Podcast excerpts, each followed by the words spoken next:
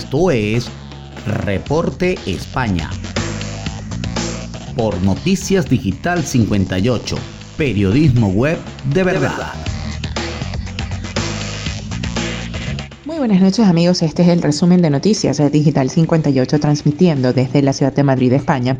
Les saluda Gabriel Higuera, CNP 20576. Comenzamos con las eh, noticias del día de hoy puede producirse un desabastecimiento total de productos por las crisis de los microchips. Teléfonos móviles, electrodomésticos, consolas, videojuegos e incluso coches son muchas las industrias que están sufriendo la escasez de materia prima fundamentales para la fabricación de multitud de productos.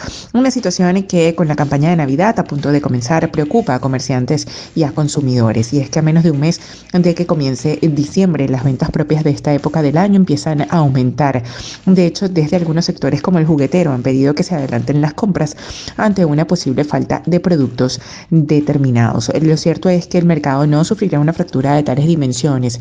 Sí podrá darse un encarecimiento de los precios, retrasos en las entradas y algunas ausencias puntuales, pero no un desabastecimiento total. A la escasez de los semiconductores utilizados en muchos productos electrónicos se suma el retraso generado por la paralización de la actividad de algunas fábricas durante lo peor de la pandemia, el tapón en el envío de contenedores del continente asiático y el encarecimiento de las materias primas. Cambiando de información, la calidad del aire es extremadamente desfavorable en la mitad de La Palma por la erupción del volcán. El volcán de La Palma contamina la mitad de la isla. La concentración de partículas en suspensión de tamaño inferior a 10 micras emitidas por la erupción del volcán de Cumbre Vieja en La Palma ha provocado que este lunes la calidad del aire sea extremadamente desfavorable en cinco municipios de la isla, los Llanos de Aridanes, El Paso, Punta Gorda, Tijarafe y Tazacorte, según el gobierno canario. Es más, se han registrado los datos más altos desde el comienzo de la erupción, según explicó Carmen López, asesora científica del Plan de Emergencia Volcánica de Canarias. Este episodio implica un riesgo para las personas de enfermedades respiratorias o cardíacas previas, como asma, además de eh, para los niños o mujeres gestantes, ancianos y personas que realizan una actividad física intensa. El Ejecutivo Autonómico ha pedido a los grupos de riesgo evitar la estancia prolongada al aire libre. Y ya para finalizar, la incidencia de la COVID sube casi 5 puntos durante el fin de semana y se notifican 54 muertes más.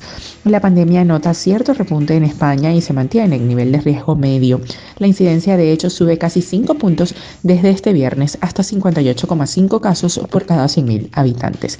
Además, Sanidad notificó 6.417 nuevos contagios y 54 muertes más durante el fin de semana.